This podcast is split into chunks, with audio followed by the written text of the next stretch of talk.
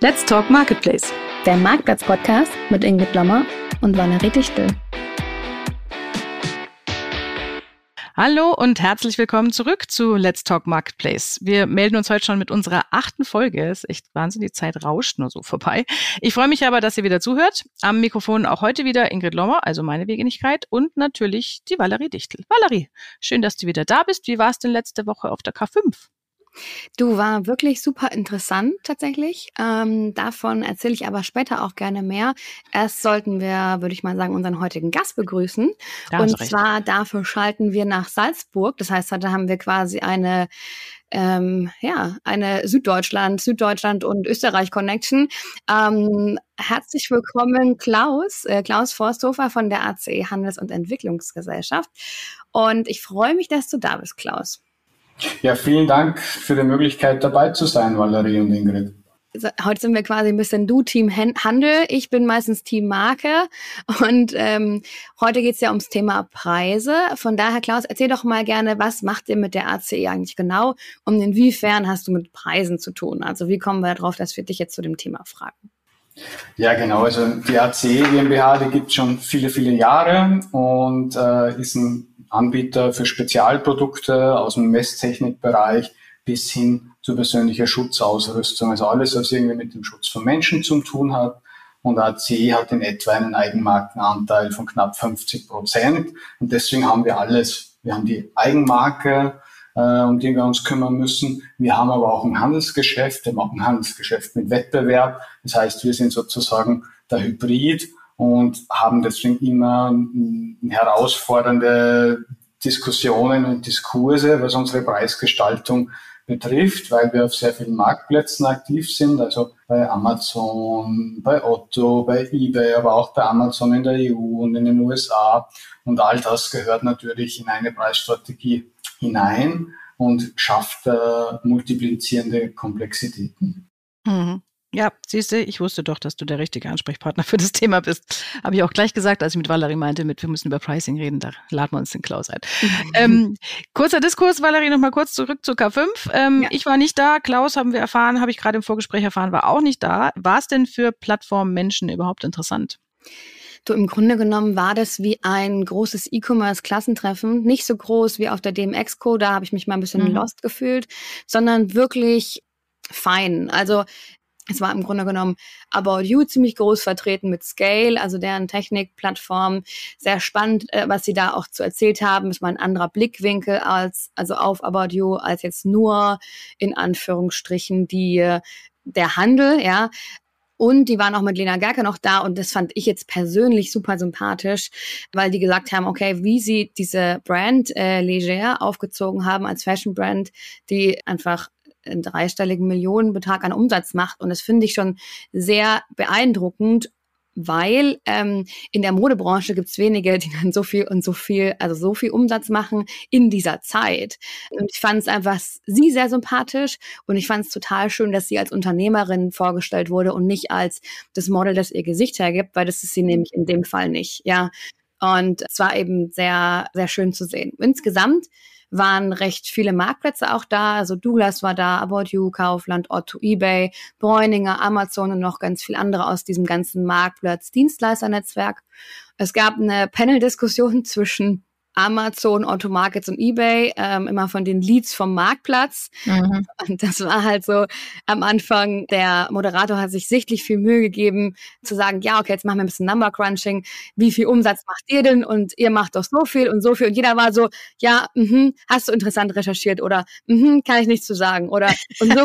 Also eigentlich war die ganze Panel-Diskussion ungefähr in der Art und Weise so. ich ähm, leide mit dem also, Moderator. Also, ja, also mit dem Moderator, aber tatsächlich, ich habe auch danach noch mit einem von den Teilnehmern, also von denen, die oben standen, gesprochen hat, die waren selber auch nicht so richtig glücklich drüber. Also, mhm. also insgesamt würde ich sagen, es war eine sehr gelungene Veranstaltung. Es gab eine tolle Party, es gab gutes Essen, es gab einfach mhm. ganz viel Raum, sich auszutauschen und glücklicherweise kann man sich das auch alles nochmal im Nachgang reinziehen als Video, wenn man möchte, wenn man die anderen 15 Diskussionen verpasst hat. Mhm. Ja, spannend. Ja. Also das gute Essen hat meine Kollegin, die Susanne Gillner, auch gleich mal gepostet und uns gleich mal alle neidisch gemacht, ja. die nicht da waren, weil es gab ja wohl also Muffins zum Niederknien, was ich so mhm. gesehen habe von den Fotos. Aber abgesehen davon. Also das ist, finde ich, spannend, was du sagst. Mit diese, weil das ist tatsächlich der Grund, warum ich auf der Marktplatz-Convention diese großen Diskussionen oder diese Panelrunden gar nicht mehr versuche, weil es kommt eh nichts dabei raus. Also die stehen dann alle und, und mauern also wirklich auf, keine Ahnung, italienischem Fußballmannschaftsniveau aus den 90ern, ja, also schön hinten mhm. reinstellen und nichts verraten. Und das finde ich, da finde ich den Erkenntnisgewinn gering. Es sieht ja immer geil aus, ja, wenn sie alle da oben sitzen, aber. Ja, genau, also es hat schon Leute gezogen, ne, aber mhm ja, es war halt dann so ein bisschen, mh, okay, mhm. ja. Mh. Klaus, wärst du gern da gewesen? Also hast du es dir überlegt? Ja, ich habe mir es tatsächlich überlegt, aber wie es beim Versandhändler so ist, äh, ihr kennt alle die, die Themen der Zeit mit mhm. Preiserhöhungen, Lieferketten und mhm. dazu sind wir jetzt gerade, haben wir noch unser Headquarter und unser Lager umgezogen, also mhm. von fünf verteilten Legern äh, haben wir jetzt auf, auf eines zusammengezogen. Also die Praxis hat es bei mir jetzt einfach nicht hergegeben und das macht aber nichts, das kann man dann nächstes Jahr vermutlich dann gemütlich auch wieder nachholen. Mhm. Ja, wenn die Zeiten wieder ein bisschen angenehmer sind vielleicht oder das entspannter. Naja, Klaus, bevor wir jetzt mal richtig einsteigen in unserem Podcast, wir zwei kennen uns ja schon ziemlich lang, ist glaube ich über fünf oder sechs Jahre her, dass äh, mich der Peter Höschel mal mit dir zusammengeführt hat. Ich habe damals eine Case Study über euch gemacht und über eure extrem zahlengetriebene Sortimentsplanung. So haben wir uns damals kennengelernt. Aber für unsere Zuschauer, die dich noch nicht ganz so genau kennen, wir haben immer so ein Spielchen, um unsere, unsere Gäste vorzustellen. Jetzt wird spannend. Und genau, und ähm, vielleicht hast du ja die Folge mit Oliver oder Elfe, Elfe gehört und dann weißt ja schon, was jetzt kommt. Jetzt spielen wir nämlich ein bisschen entweder oder mit dir. Entweder oder. Moment, da brauche ich kurz Edgar. Das ist mein Phrasenschwein. Ohne Witz, der Edgar wurde, der wurde auch schon Thema auf der K5 tatsächlich. Das Edgar. Also, die ja, Edgar, Edgar bitte. Es ist eine junge Dame. Genau, die, ähm, ich habe es ja auch äh, ähm, erst nicht gecheckt, was jetzt das Eck da heißen soll. Sie heißt, wie sie frisst, es kommt darauf an und deswegen ja, genau. heißt Edgar. Also für dich, Klaus, wann immer in unserem Podcast jemand sagt, es kommt darauf an, das ist nämlich so eine Phrase, die ich nicht leiden kann, weil das mhm. meistens so ein Ausweichen ist, mhm. dann schmeiße ich einen Euro ins Schwein. Okay. Aber das Gute ist, für dich zahlt die Ingrid. genau, für dich zahlst ich, weil ich dann schlecht gefragt habe. Valerie muss selber zahlen. wann wird es voll sein? Weiß man das schon? Kann man das schon prognostizieren? Schauen wir mal. Schauen wir mal. Also nächstes Jahr auf der Marktplatz-Convention würde ich, würd ich schlachten. Schauen wir mal, ob es dann cool ist. oder ob ich ein zweites brauche. Ja. Naja, aber also bei, bei Entweder oder ist es noch relativ einfach, muss ich sagen. So, fangen wir mal an mit dir. Auto oder Fahrrad? Fahrrad. Fahrrad, okay. Kaffee oder Tee? Kaffee. Ich auch, guck. Meer oder Berge? Es sollte jetzt eigentlich einfach sein. Ja.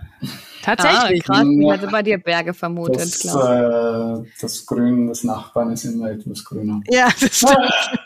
das ist wohl wahr, ja. Äh, Luxushotel oder Bed and Breakfast? Luxushotel. Mhm. Podcast-Hörer oder Newsletterleser? Beides. Okay. Homeoffice oder Büro?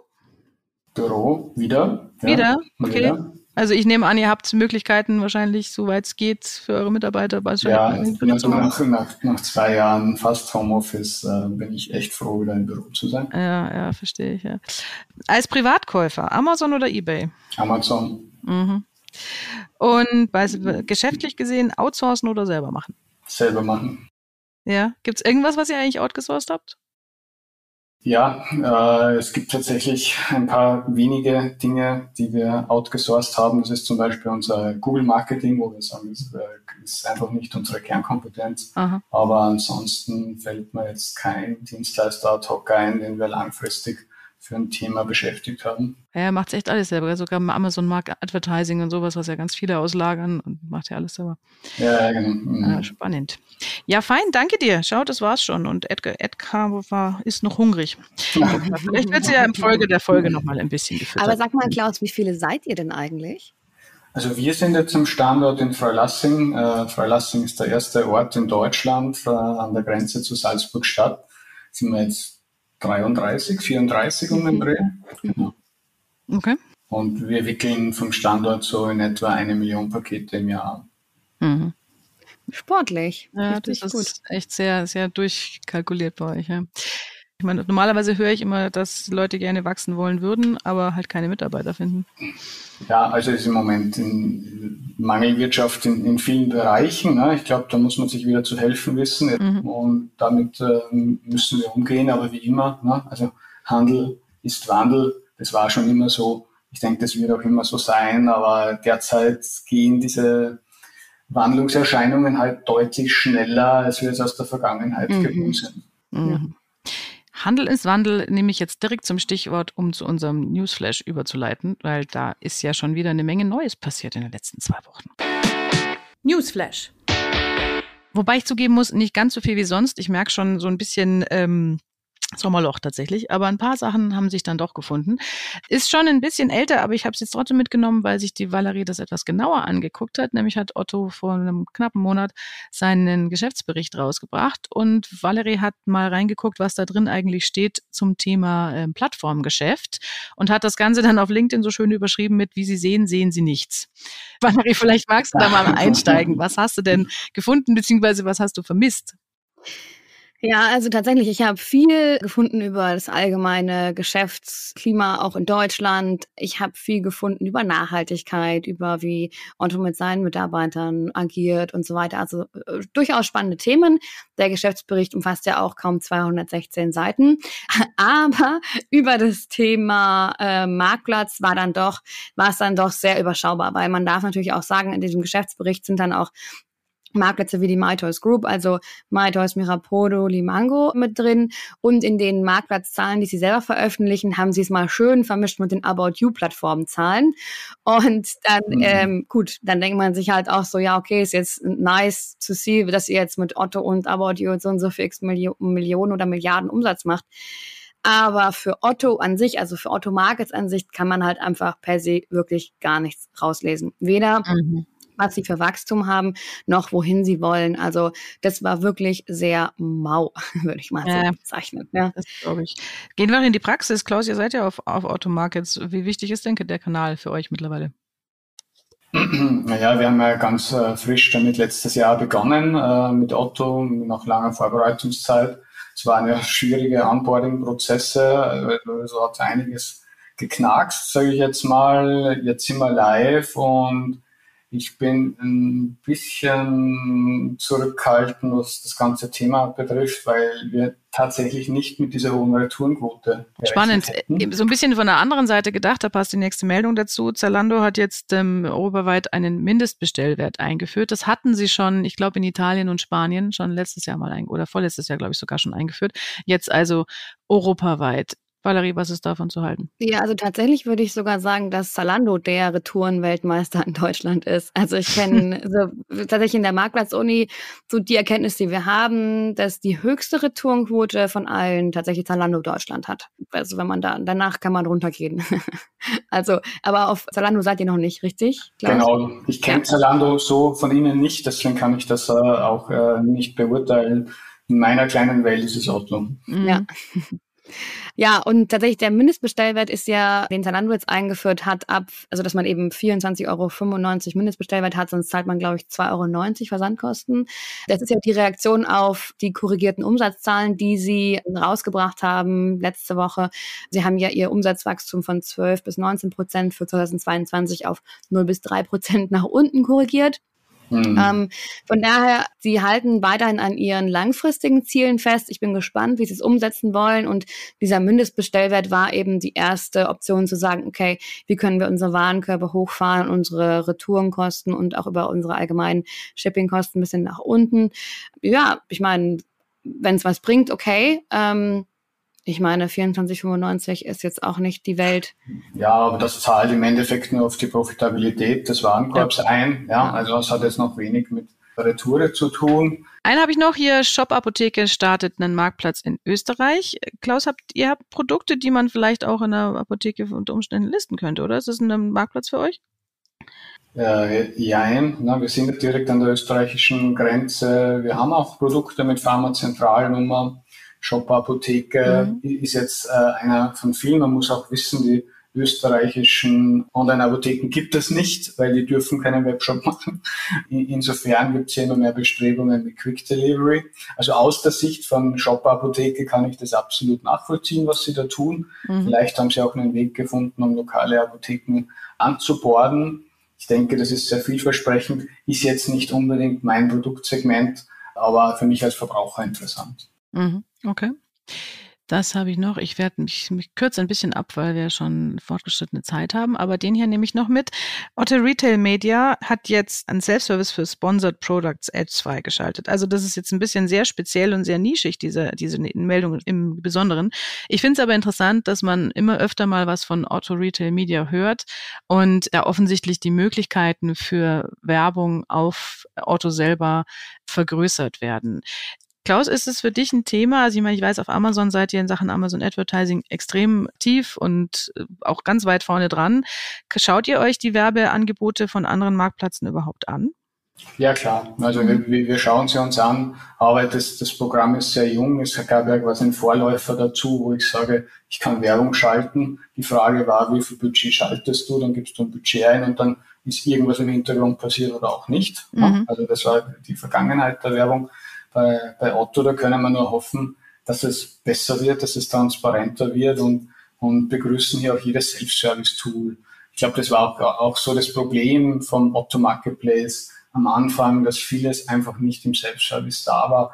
Und, und da sieht man auch schon mal, wie komplex so ein Marktplatzgeschehen dann ist, wie viele Services da nachgezogen werden müssen. Und am, am Schluss müssen sie ja für die Händler auch funktionieren und, und transparent sein.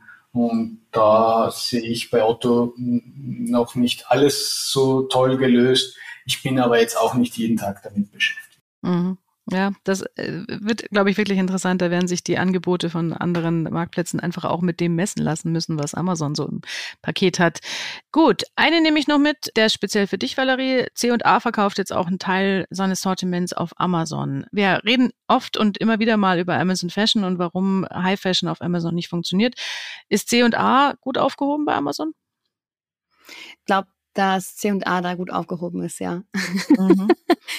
ja, nee, tatsächlich glaube ich, dass es für C&A einfach eine Herausforderung ist, aufgrund der Einstiegspreislage, die sie haben, einfach langfristig profitabel zu verkaufen. Ich glaube, das ist so deren Challenge. Ähm, wenn man sich einfach die Preise anschaut, das wäre genauso wie für ein H&M oder so die Thematik. Und von daher, glaube ich, dürfen sie sich da gut aufstellen. Und sonst ist Amazon, glaube ich, auch ein guter Ort dafür. Ja. Aber guck mal, da hast du uns doch jetzt wunderbar an unserem Thema rübergeleitet, nämlich Pricing. Ja, Denn ähm, die werden, die müssen sich tatsächlich mit ihren vermutlich sehr knappen Margen gut überlegen, wo sie verkaufen und wie viel man Amazon noch abgeben kann, damit da die Kalkulation noch hinhaut und wie man die Produkte vielleicht auch auf Amazon bepreist und ob die da anders bepreist werden. Und schon sind wir mittendrin im Pricing Deep Dive. Das Thema der Woche. So, ähm, ich sagte ja vorher schon, wir haben uns den Klaus eingeladen, weil wir über Pricing sprechen wollen. Und das ist jetzt ein Thema, bei dem viele Markenhersteller gerne mal sofortige Schnappatmung kriegen. Und deswegen habe ich gesagt, wir laden jetzt jemanden ein mit einem besseren Ruhepuls. Also jemanden, der ähm, als Hybrid unterwegs ist und einfach ja, das Problem von mehreren Seiten kennt, sagen wir mal so. Ja. Ähm, deswegen, ja, und also ein heißes Thema ist es ja, da haben wir auch auf der Marktplatz-Convention gemerkt, oder Valerie? Ja, auf jeden Fall. Also das ist wirklich ein heißes Thema. Es ist auch ein sehr sensibles Thema. Ähm, und ja, da würde ich sagen, das war dann auch eher kontrovers diskutiert. Ja, genau. Wir hatten nämlich da, Klaus, du warst ja bei uns leider auch nicht da. Ich hoffe, nächstes Jahr klappt's. Äh, da hatten wir den Maximilian Grunder, der hat einen Vortrag gehalten ähm, zum Thema Pricing und der hat gleich mal mit der steilen These angefangen, dass Hersteller äh, ihre Price Tags komplett abschneiden sollten, wenn sie auf Marktplätzen verkaufen und stattdessen ihre Preise für jeden Verkaufskanal individuell berechnen sollten. Da gab es dann viel schmerzerfülltes Stöhnen aus dem Publikum. Ich frage dich auch gleich, Klaus, was, wie, wie, du die Sache siehst, aber vielleicht erstmal, Valerie, du hast ja mit ein paar Leuten auch geredet über dieses Thema auf der Marktplatz Convention. Was waren denn da so die konkreten Hauptschmerzen, vor allem eben von Markenherstellern? Ja, also ich sehe da eben als Hauptschmerz die gesamte Transparenz der Preise im digitalen Gesamt. Ne? Ich kann ja äh, mit einem Klick schauen, okay, was kostet das Produkt auf Zalando, Amazon, die habt ja die ganzen Preisvergleichsmaschinen. Das heißt, erstmal die eine Thematik.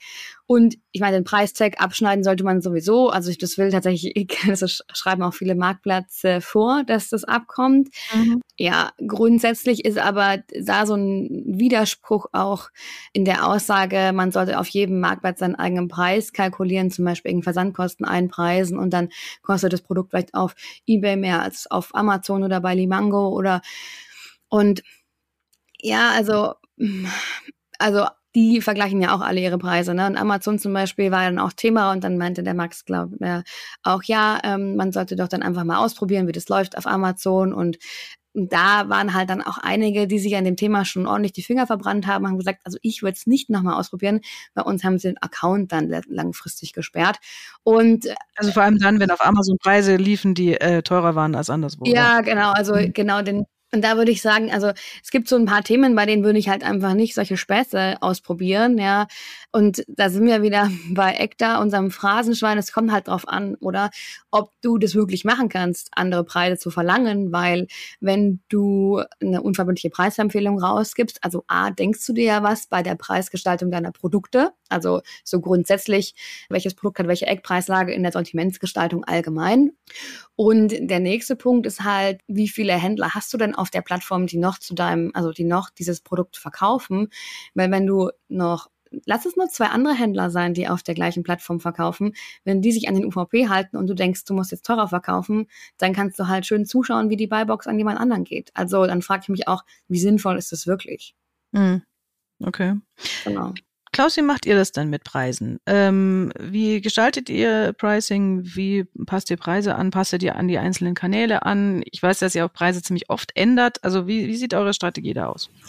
Also wir haben uns mit dem Thema Preise in den letzten Jahren intensivst auseinandergesetzt. Ich kenne das Thema auch als Berater von Marken. Mhm. Und wir haben uns jetzt schlussendlich, jetzt schon seit über zwei Jahren, auf eine Kernstrategie geeinigt und die gilt dann, wenn ich Eigenmarkenprodukte habe, die wenig distribuiert sind, also wo ich sehr viel Kontrolle habe. Mhm. Und wir sind hier, wenn das so ist, für, gerade für unsere Eigenmarkenprodukte, die wir weniger an andere Händler äh, geben, Freund von Customer Should Choose. Weil im Endeffekt muss, muss man uns eigentlich nur dorthin versetzen, wieder mal ganz zurück an den Anfang, nämlich zur, zum Kunden und zur Kundin und überlegen, was die tun die tun Folgendes. Die gehen, irgendwo beginnen die ihre Suche, sei es in der E-Commerce-Welt von Google, sei es bei Amazon oder auf einem anderen Marktplatz. Und dann finden sie zu ihrer Suchanfrage Produkte. Und eines dieser Produkte wählen sie aus und im Idealfall ist das zum Beispiel unser Produkt und sehen einen Preis dazu. Und der Preis ist jetzt 29,99 zum Beispiel. Jetzt ist der Verbraucher misstrauisch und versucht nochmal einen Gegencheck auf einem anderen Kanal zu machen. Jetzt kostet das Produkt dort etwas anderes. Jetzt ist der Kundin einfach nur deswegen schon irritiert, weil sie die Suche auf dem Kanal ihrer Wahl begonnen hat. Mhm. Ja, und jetzt müsste sie, um den günstigeren Preis zu bekommen, diesen Kanal brechen. Und das sehe ich als Riesenproblem, weil ich hier in dem Moment Gefahr laufe, dass diese Kundin dann das Produkt nicht auf dem anderen Kanal zum günstigeren Preis kauft, sondern auf ihrem Lieblingskanal ein anderes Produkt kauft. Mhm. Also deswegen ist für uns hier ganz klar im Vordergrund, es soll immer unser Produkt verkauft werden und es soll möglichst immer am Startpunkt der Suche verkauft werden. Also es soll nicht der Kanal gecrossed werden, weil das unheimlich schlecht für die Konversionsrate ist. Und das haben wir schon x-mal gesehen an hunderten an Tests, weil ich war früher auch einmal, kannst ja je nach Verkaufsprovisionen dort, wo es teurer ist, mehr verlangen und so weiter. Mhm. Ich bin komplett weg. Also komplett weg, weil wir wollen der Kundin ja sagen, hey, dort, wo du jetzt bist, bei diesem Angebot, das ist das richtige Produkt zum richtigen Preis für dich. Und das führt auch zu einem Markengesamtvertrauen. Weil was habe ich denn für ein Vertrauen in ein Produkt, das hier 50 Euro kostet und woanders 35. Da bin ich mir schon gar nicht mehr sicher, ob es die 50 überhaupt wert wäre, wo ich es vielleicht gesehen habe. So, und das erleben wir auch im, im Crossing mit anderen Kanälen. Deswegen bin ich mit Thesen wie jeder Marktplatz soll seinen eigenen Preis haben, nicht einverstanden. Ich glaube, dass es für eine Marke keine gute Entscheidung ist, weil einfach wie Valerie sagt, der nächste Preis ist einen Klick weg. Und ich muss davon ausgehen, dass das überprüft wird. Das ist jetzt zum Beispiel auf einem Kanal wie Amazon bei niedrigpreisigen Artikeln unter 20 Euro oft nicht der Fall. Aber je höher der Preispunkt wird, desto wahrscheinlicher ist ein Preisvergleich. Und Klaus, wie siehst du das jetzt? Also wenn man sagt, du sagst ja, ähm, du kannst ja, wenn du nicht weit distribuiert bist, also im Grunde genommen als D2C-Brand, kannst du ja deine Preise überall selbst bestimmen. Wie siehst du das jetzt im Zusammenhang, wenn du eben als Marke auch an Händler verkaufst, die eben wiederum auch auf anderen, auf den Marktplätzen, auf denen du selber bist, auch anbietest? Wie würdest du da vorgehen in deiner Preisstrategie? Ja, ich glaube, man braucht eine Produktpreislandkarte, muss sich generell mal die Frage stellen, welches, äh, welchen Vertriebskanal äh, platziere ich wie. Und das führt in meiner Beratungspraxis oft dahin, dass es zwei Sortimente gibt. Mhm. Eins, eins für diesen tatsächlich, für diese Distributionskanäle der Händler und äh, wie sie alle heißen und, und, und eins für die to see im Eigenkanal.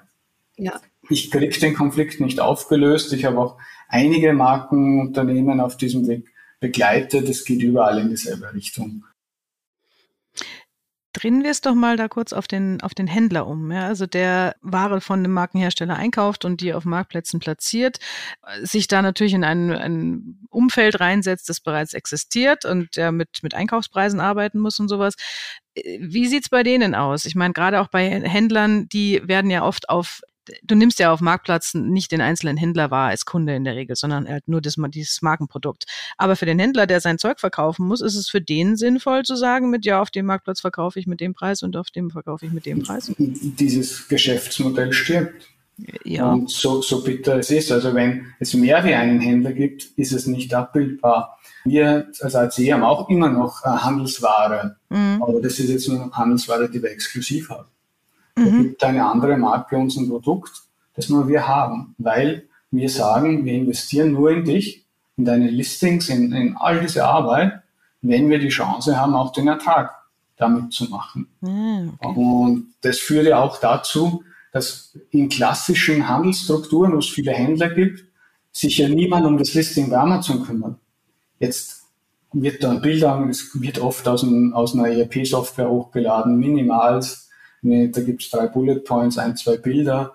Der Hersteller ist nicht glücklich. Das Produkt ist zwar günstig, aber sonst ist alles schlecht gemacht. Mhm. Das ist ein Lose-Lose für diese gesamte Markenökosystem, für die Händler, für den Hersteller. Äh, da kann keiner gewinnen. Und das wird, wer das noch macht, der sollte sich überlegen, wie er sein Geschäftsmodell umbaut, weil wir immer wieder eins erleben durch das Buybox-System mit dem Single Product Listing endet der Preis immer an der Rentabilitätsgrenze und meistens noch darunter, ja. weil es viele kleine Händler gibt, die keine Produktkalkulation machen können, so wie sie der Kostenrealität entspricht. Ja.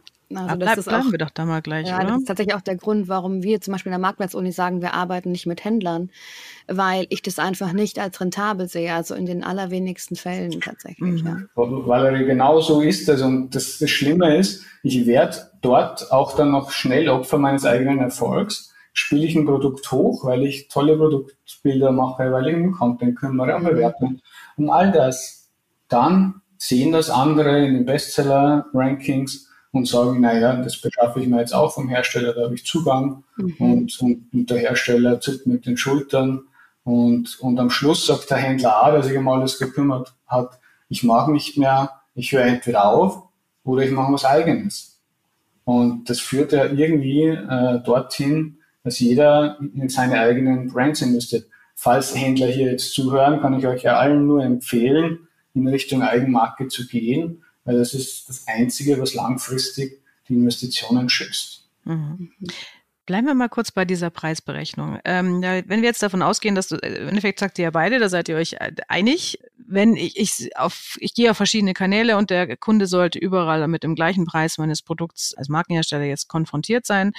Aber was mache ich denn, wenn die, wenn ich schon eine UVP habe, weil ich zum Beispiel eine Marke bin, die bereits ein stationäres Geschäft hat oder so, und diese UVP lässt sich halt einfach nicht rentabel auf einem Marktplatz verkaufen, weil da Retourenkosten abgehen und Advertisingkosten und Amazon will auch noch was haben und FBA will auch noch was haben. Mhm. Also äh, was mache ich denn, wenn ich, wenn ich berechne, okay, wenn ich das Produkt dort verkaufe, lege ich und zwar so verkaufe, dass ich es verkauft kriege, ähm, dann lege ich einen Euro extra rein ins Paket.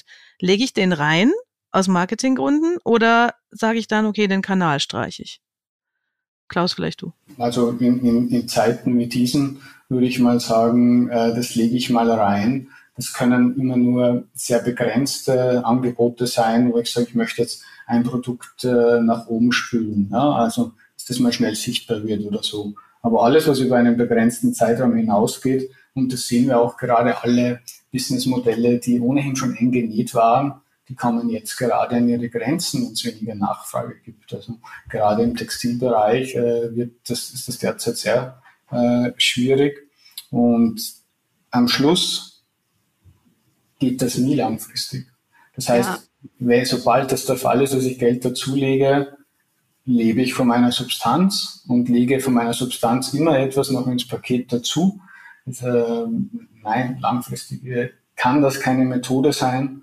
Und es werden dann auch keine guten Listings am Schluss, weil sich niemand mehr kümmert. Also wenn ich die Marge nicht habe, dass ich Advertising mache, dass ich mein Angebot mache, dass ich äh, Leute habe, die sich da um gute Fotos kümmern und so weiter, dann ist das alles eine Spirale nach unten. Da hilft dann der niedrigere Preis oft auch nichts. Ja, also es, ich sehe es so, du kannst ja als Marke selber steuern, welche Produkte verkaufst du wo und dann, wenn du siehst, okay, auf dem Kanal habe ich für das Produkt so eine hohe Retourenquote, dann würde ich es tatsächlich nicht anbieten. Ja, dann würde ich einfach sagen, okay, das, das Produkt oder die Produktgruppe, da wissen wir, die verkauft, sie hat so eine hohe Retourenquote, auf dem Kanal ist es eben nicht profitabel. Dann würde ich einfach sagen, okay, die Produktgruppe dann eben nicht, ja. Und die andere Thematik, die man noch so ein bisschen bedenken darf, manchmal hast du ja Produkte, die zusammengehören. Also ich komme ja aus der Wäscheindustrie tatsächlich. Und wenn du sagst, okay, wir bieten jetzt den BH an, aber den Slip dazu nicht, weil der, der ist nicht profitabel, dann musst du dir schon überlegen, okay, inwiefern gehst du da eine Mischkalkulation ein mhm. oder inwiefern stellst du dein Produkt um, dass du sagst, okay, also entweder wir sind uns bewusst, bei jedem Slip legen wir Geld mit rein, aber wir haben, brauchen eben diese Set-Kombination, ja, oder du sagst halt, okay, also ein Slip ist halt schwierig, dann machen wir halt Multipacks draußen. Dann sind wir wieder bei dem exklusiven D2C-Sortiment, von dem der Klaus vorhin gesprochen hat. Mhm. Okay. Jetzt würde ich aber behaupten, von meinen Gesprächen mit äh, Markeninhabern, aber tatsächlich auch mit Händlern, ich kenne nicht allzu viele, die diese klare Profitabilitätsanalyse bis runter auf Produktebene machen. Und ich würde auch behaupten, dass der, der meiste, also der größte Teil der ähm, Unternehmen, die auf Marktplätzen verkaufen, das wahrscheinlich nicht tun. Gehen wir doch mal ein bisschen in die Basics rein. Klaus, wenn du da die Preise für eure D2C-Marken berechnest, die auf Marktplätzen vertrieben werden sollen, was spielt da alles eine Rolle? Was, was rechnest du damit rein?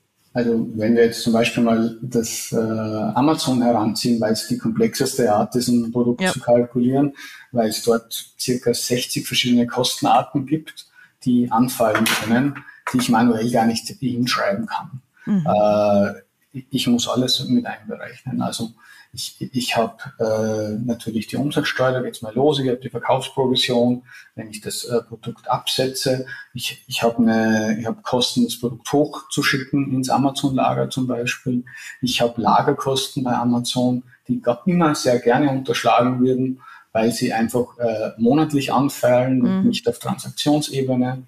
Äh, ich habe Retourenkosten, ich, ich habe Couponkosten, wenn ich eine Aktion fahre, ich habe Advertisingkosten, ich hab, äh, muss mir anschauen, ist die Retoure wieder verkaufbar, also geht sie in den wieder verkaufbaren Lagerbestand oder nicht. Ich habe Remissionskosten, also ihr seht schon, es waren jetzt knapp acht, neun Kostenarten und von denen gibt es 60. Und, und die manuell im Blick zu behalten, ist schier unmöglich. Und man freut sich ja im Moment, ich verkaufe heute etwas und trotzdem, dass ich eine Analyse habe mit allen Kostenarten, das ist super positiv. Ne? Aber ich muss mir es in der Vergangenheit anschauen, weil dann werden die Retouren nachgebucht. Dann ist das Advertising korrekt. Ne? Das kommt erst alles zeitverzögert rein. Dann wurde auch äh, die Lagergebühr korrekt zugebucht. Und am Schluss muss ich noch meinen Gemeinkostenschlüssel äh, ansetzen. Ich denke, man wird sich jetzt entscheiden müssen, wenn man Anbieter ist, professionalisiere ich das oder sage ich, das ist nicht meine Kernkompetenz und lasse die Finger davon. Mhm. Weil, wenn ich mir jetzt gerade anschaue, was im Quartal 2 passiert, dann haben wir Preissteigerungen, nicht nur im normalen Leben, nicht nur von unseren Lieferanten, nicht nur im Transportbereich, natürlich auch in dieser ganzen Amazon-Gebührenwelt mhm. und äh, bei den Lagerkosten, zum Teil Verkaufsgebühren, FBA-Gebühren sind um über 20 Prozent gesamt teurer geworden. Und das führt uns ja dazu, dass ich hier extreme Auswirkungen habe, besonders bei Produkten im kleineren Preisbereich. Das heißt, ihr habt es jetzt schon erhöht, oder? Weil ich meine, im, im Mai hat, glaube ich, eine Kollegin von mir dich mal befragt zum Thema eben Preiserhöhungen wegen der aktuellen Preissteigerungen. Damals hast du geantwortet, bei Produkten mit Verkaufspreispunkten unter 20 Euro werden wir darüber nachdenken müssen. Das heißt, mittlerweile habt ihr angezogen? Ja, tolles Erinnerungsvermögen. Ja, tatsächlich, so ist es. Also wir, wir haben das äh, asymmetrisch, äh, wir machen es asymmetrisch. Wir machen Produkte, wo wir gut durchkommen, erhöhen wir. Aber zum Beispiel Textilien oder Schuhe, die derzeit besonders betroffen sind, die äh, erhöhen wir bewusst nicht, beziehungsweise reduzieren wir sogar im Preis, dass wir sie in der Saison dann auch noch äh, rausbekommen und dann, und dann, nicht wieder äh, Lagerüberbestände äh, auf der anderen Seite haben. Also man sieht schon, es ist sehr viel filigrane Detailarbeit und, und diese filigrane Detailarbeit, die erhöht sich in der Komplexität mit ausländischen Marktplätzen. Mhm. Weil was ich bei Amazon.de am Preis habe, das heißt noch lange nicht, dass ich den auch bei Amazon in Frankreich oder in Italien gleich realisieren kann, weil ich vielleicht einfach schon mal die doppelten FBA-Kosten dort habe und eine höhere Umsatzsteuer. Dafür weniger Retouren, ne? immer weniger Retouren wie in Deutschland. Aber da, da muss ich rein.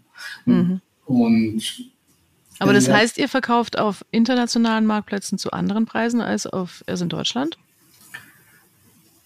Jein. Ne? Mhm. Also wir, wir schauen es uns ziemlich genau an, was, was man durchsetzen kann. Tendenziell müssen wir in, in den äh, anderen europäischen Marktplätzen etwas teurer sein, weil einfach die Umsatzsteuern und die Logistikgebühren auch teurer sind.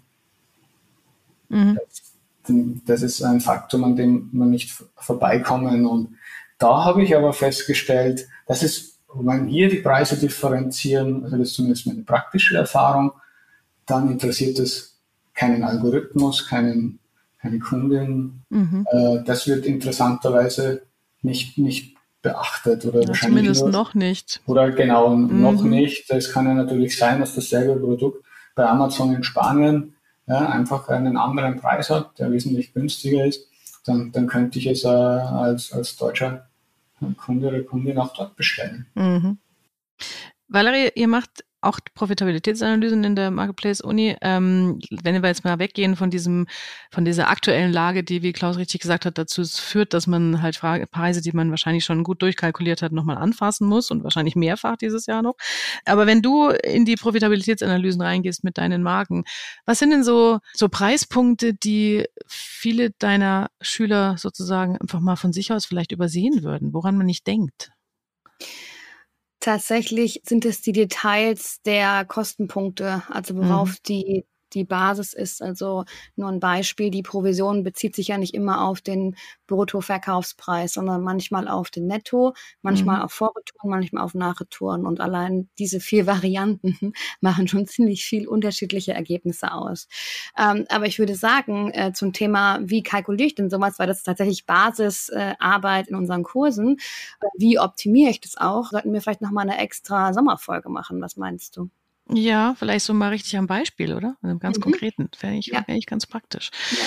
Ja. Okay. Wir sind schon furchtbar über die Zeit. Ja, ich habe mir das schon gedacht. Also, Deswegen muss, ja, aber das ist halt, das ist aber auch einfach ein, ein Riesenthema und das ja. war jetzt auch echt ein interessanter Einblick ähm, zusammen mit Klaus. Deswegen glaube ich, es werden uns alle verzeihen, wenn wir heute mal ein bisschen tiefer reingegangen sind. Außerdem ist es halt einfach so bei so einem hübschen, heißen Thema, weißt du, da lacht das Journalistenherz, if it bleeds, it leads und so, ne? Das ist einfach so. okay, also von deinen Blutgelüsten mal abgesehen, vielen Dank, Klaus, dass du ja. da warst und dass du uns da auch so Insights gegeben hast und auch mal klare Kante gezeigt hast und eben nicht dieses drumherum eiern, sondern wirklich sagen, okay, so machen wir es und das würde ich auch anderen empfehlen. Ja, du hier, Ed, Edgar ist komplett hungrig geblieben. Also ja, das stimmt. Mein armes Schweinchen. ja, der arme Edgar. Ja, viel, vielen lieben Dank äh, für, für die Einladung. Ich glaube, das ist auch der, wichtig, den, den Händlerinnen und den Händlern auch mal zu sagen, was derzeit die Herausforderungen ja. ist. Na, so Positivity Talk gibt es äh, auch genug, aber man muss halt auch mal sagen, wenn es anders ist oder auch wenn es kritisch ist, hat, das hat ja niemand was davon, das ja. nicht zu wissen. Ja, ja das ist ja richtig. Ja. Ja, wie macht genau. ihr das denn mit dem Pricing auf Marktplätzen? Es würde mich jetzt noch interessieren, welche Probleme habt ihr und wie macht ihr es ähnlich wie Klaus? Ein Preis für alle Kanäle, außer international, da ist es ja ein bisschen anders. Also lasst es uns gerne wissen, auf LinkedIn zum Beispiel. Wir würden uns sehr freuen, ähm, genau. wenn ihr uns da was mitteilt. Genau. Ingrid und ich schreiben ja auch immer fleißig zu unseren Themen einen Beitrag. Das heißt, kommentiert fleißig gerne unter unsere Beiträge zu dem Thema. Das wäre total interessant, auch das für unsere Sommerfolge aufzugreifen, fürs Thema Marktplätze und Kalkulation. Und wie gehe ich da eigentlich ran? Natürlich aus meiner Brandsicht tatsächlich. Und ähm, ja, von daher äh, würde ich mal sagen, von meiner Seite schon mal vielen Dank. Und ja, Ingrid, dann würde es uns freuen, wenn Weil ihr uns folgt und abonniert, ne? Um, ja. Gerne so Spotify und iTunes abonnieren. Und dann ähm, seid ihr das nächste Mal wieder dabei, wenn es wieder heißt Let's Talk Marketplace. Klaus, vielen Dank für deine Zeit. Hat wie immer sehr viel Spaß gemacht. Ganz lieben Dank euch beiden. Ciao, Papa. Das war Let's Talk Marketplace, der Marktplatz-Podcast mit Valerie Dichtel und Ingrid Lommer.